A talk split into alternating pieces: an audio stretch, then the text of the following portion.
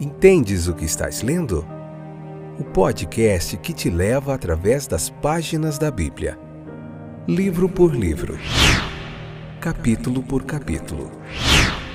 Uma exposição bíblica emocionante. Aperte os cintos e embarque comigo nesta viagem.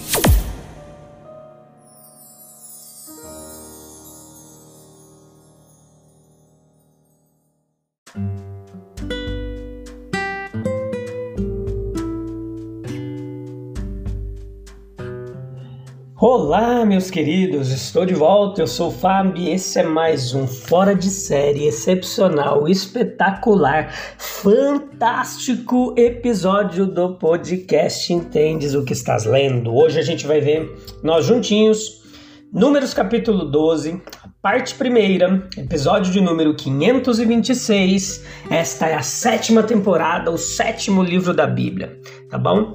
Então, eu sou Fábio, eu tô aqui para te ajudar nessa jornada aí de aprendizado do texto bíblico. Eu trago aqui para você bagagem de mais de 25 anos que eu tenho me dedicado a aprender, a estudar o texto bíblico, dentre tantas outras coisas que a gente estuda aí, como comportamento humano, idiomas, tanta coisa. Mas o que a gente gosta mesmo é de se debruçar sobre o texto bíblico, entender toda a teologia, história, geografia, todo o contexto, toda a mensagem, todas as partes obscuras aqui, difíceis, de difíceis, é difícil compreensão. A gente se debruça aqui sobre mais de 100 comentaristas bíblicos e procura, cava, cava, até encontrar o que Deus tem para nos revelar através do texto bíblico, tá bom? Então aqui é um tempo precioso que você passa. Não importa onde você esteja, meu bem-vindo para você. Deus abençoe grandemente a sua vida. Se você tem gostado desse trabalho, divulgue. Passe para outras pessoas. Aqui nada mais é do que a divulgação da palavra de Deus na sua pura essência, uma interpretação histórico-gramatical do texto, que exegese fiel ao texto bíblico aqui, tá bom? Uma hermenêutica bem trabalhada, com muito carinho, para você entender melhor o texto bíblico. Então vamos lá. Já perdi tempo demais com essa introdução.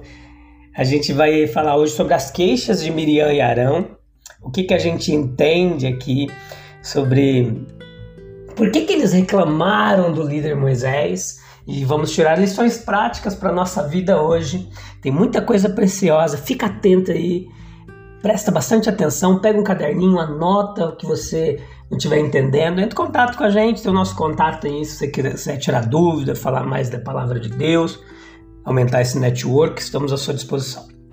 Então veja que aqui está outra rebelião em Israel, de novo, gente. O que é pior, a reclamação agora não se origina nesse momento entre a multidão mista, que a gente aprendeu nos episódios anteriores, que aconteceu nos capítulos anteriores. Agora os autores são dois personagens principais ali da congregação ali, é, depois do próprio Moisés nem são estranhos para ele, como podem ser considerados seus rivais naturais. Não, eles são seus próprios parentes, sua irmã e seu irmão.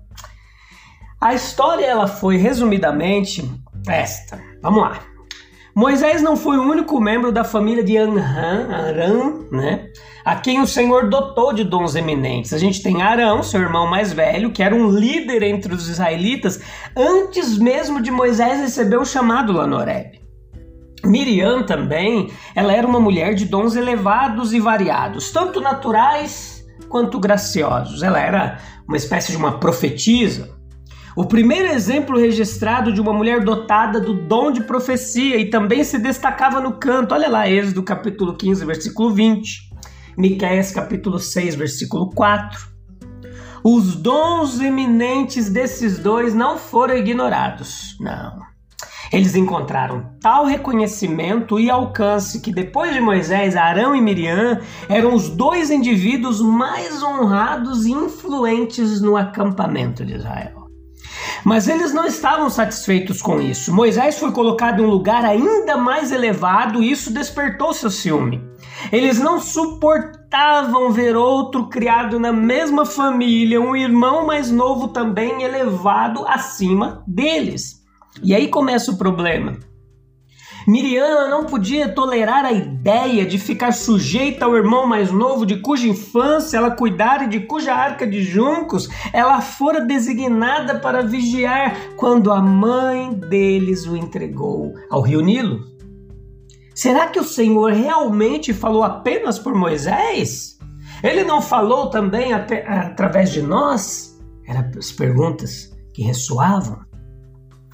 A inveja ela é uma raiz tenaz de vida no coração humano. Quando alguém que você conhece familiarmente como seu inferior ele é elevado acima de você em cargo, em riqueza, em dons ou graça, vigie e ore, meu querido. Caso contrário, você estará muito propenso a cair no pecado de Miriam. Pois é evidente que tudo se originou com ela aqui no texto. Não apenas o nome dela é colocado em primeiro lugar, mas em hebraico, o início da narrativa ela é assim. É, então ela falou até mesmo Miriam e Arão contra Moisés. Quando há inveja no coração, ela logo encontrará uma ocasião, uma oportunidade para explodir, para se manifestar. Muito caracteristicamente, a ocasião nesse caso foi algum mal entendido sobre a esposa de Moisés. Ela não era das filhas de Israel, né? Ele trouxe ela lá de Midian. É, o que mais que tem aqui nessa história? É, Miriam fingiu desprezá-la como uma pessoa impura e convenceu Arão a fazer o mesmo. Olha só, manipulação. Foi um exemplo de algo não raro na história, uma briga de família, um ataque de mal-estar entre duas cunhadas, despertando inveja, conflito entre pessoas em altos cargos, perturbando a comunidade. Havia algo muito mesquinho na conduta de Miriam e Arão, mas não foi, portanto, uma ofensa insignificante. Não parece que Moisés ele tenha é feito qualquer reclamação a Bíblia nos ensina que ele era um dos mais mansos dos homens, humilde, paciente. Ao contrário, o Altíssimo assume a defesa de seu servo. Olha que ponto importante aqui do texto. O Senhor assume a defesa do seu servo e de repente, isto é, com grande desagrado, Miriam e os dois irmãos foram ordenados a apresentarem-se diante do Senhor na entrada do tabernáculo. Portanto, o Senhor pronunciou um caloroso elogio a Moisés. Observe os termos em que ele é descrito no texto. Pois há muito mais neles do que se percebe à primeira vista. Olha só, meu servo Moisés, servo em toda a minha casa, fiel em toda a minha casa. Moisés era o servo do Senhor, o homem de Deus, no sentido mais amplo de, do que qualquer outro indivíduo que já viveu exceto apenas o próprio Cristo.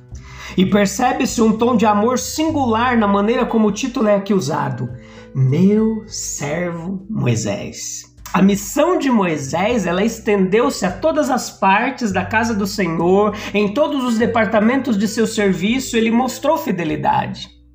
Como profeta, ele foi mais amplamente empregado e mais fiel do que Miriam. Como sacerdote, ele era mais honrado e fiel que Arão, o valente, fiel líder e comandante do povo, como ele era chamado no Salmo. Então, estes eram fatos e Moisés poderia muito bem ter apelado para eles em defesa de si mesmo, contra os queixosos. Mas ele fez melhor em deixar o assunto nas mãos do Senhor, como o Salmo 37, 5 e 6 nos ensina. Além de responder Moisés, repreender seus acusadores, o Senhor deixou uma marca de seu descontentamento em Miriam, líder da revolta. Ela suporta o peso do castigo, da ira. Ela fingiu abominar sua cunhada como impura e agora ela mesma foi atingida como uma lepra e ela foi atingida pela lepra, uma doença repugnante em si mesma e que acarretava uma contaminação cerimonial no mais alto grau. Então entenda, feito isso, a nuvem da presença divina, ela subiu tão repentinamente quanto havia descido. Miriam e Arão ficaram diante do tabernáculo, totalmente confusos, Até que Arão teve vontade de humilhar-se diante de seu irmão, dizendo: Fizemos tolices, pecamos, perdoe-nos. E não deixe que esse triste caso avance, tenha piedade, especialmente da pobre Miriam. Veja quão lamentável ela é. Moisés não era um homem para resistir a um apelo tão comovente. Miriam foi curada, mas ela foi excluída do acampamento como pessoa impura pelo espaço de uma semana, conforme prescrevia a lei. E a lição aqui, meus queridos, está na superfície. Não dê abrigo à inveja por causa do bem-estar ou da honra do seu próximo, mas sim alegre-se com os que se alegram. Nem sempre é fácil alegrar-se quando alguém mais jovem ou de origem mais humilde do que nós, ele é exaltado e colocado acima de nós. A dificuldade também não diminui quando a pessoa exaltada, ela é da nossa própria família. No entanto, a inveja ela precisa ser eliminada. O autor de todos os dons e honras é Deus invejar os que a recebem, rebelar-se contra ele provocar o seu descontentamento. E o método comum de Deus para punir o orgulhoso e invejoso é infligir algum golpe particularmente igual, ou deixar que ele seja acometido por algo que as suas próprias ações, condutas, pensamentos o conduzem. Então veja que não é de admirar que homens chamados por Deus sejam caluniados, uma vez que foram feitas falsas acusações contra Moisés, Jó, Jeremias e Jesus Cristo. Compare Miriam com Maria, a mãe de Jesus, Aquela que está toda irritada, inchada por dentro, que pensa que o povo deveria atendê-la tanto quanto a seu irmão, e a outra tendo o ornamento de um espírito manso e quieto, humildemente submissa à palavra de Gabriel, sem duvidar de nada, mas prostrada de espanto por ter sido escolhida como mãe do Messias, enviando o seu magnificar, sua oração e adoração, cantando sua canção.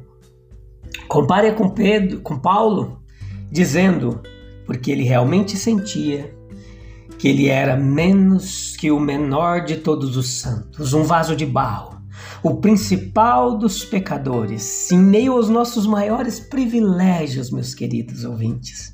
Nós ainda corremos o maior perigo se não tivermos o senso habitualmente acalentado de nossa indignidade natural Quanto mais Deus acha adequado fazer de nós, mais devemos nos perguntar por Ele ser capaz de fazer tanto por meio de tão pouco. O Senhor, Ele escuta. Veja como esse versículo é importante. O Senhor está ouvindo. Malaquias 3,16 diz: O Senhor ouviu. Números 12, 2 diz que o Senhor ouviu a murmuração deles o Senhor ouviu. E nós somos assim lembrados de que Deus ouve, não apenas para tomar nota de nossas palavras pecaminosas, mas para registrar cada palavra amorosa e fiel falada por Ele ou para Ele. Esta é uma prova da onipotência de Deus. É maravilhoso. Que Ele atendesse a todas as orações dirigidas a Ele ainda mais para que ele ouça cada palavra dita, não a ele, mas aos outros, mas ao mesmo tempo ele pode ouvir os riachos tocando sobre os leitos rochosos, as árvores como que batendo palmas quando o vento sopra, as águas levantando a voz, os pássaros cantando nos galhos, os leões jovens rugindo em busca de suas presas e todos os sons da natureza de alegria, o grito de dor, todo o hino de louvor ou palavra de falsidade que sai dos lábios, dos lábios humanos, tudo isso Deus escuta. Salmo 139, 3, 4 e 6. Deus está atento a tudo. Sem falar de orações diretas. Nós podemos procurar ilustrações da verdade de que Deus ouve tudo o que dizemos uns aos outros, registra-o, julga-o e guarda-o como um dos materiais do seu futuro veredito sobre as nossas vidas. Imagine aquele homem cristão numa caminhada solitária, conversando cortesmente com um estranho e procurando recomendar-lhe a Cristo. O estranho pode ir embora para orar ou zombar, mas isso não é tudo. Deus ouve e registra as palavras como uma das boas ações praticadas no corpo, segundo Coríntios capítulo 5, versículo 10.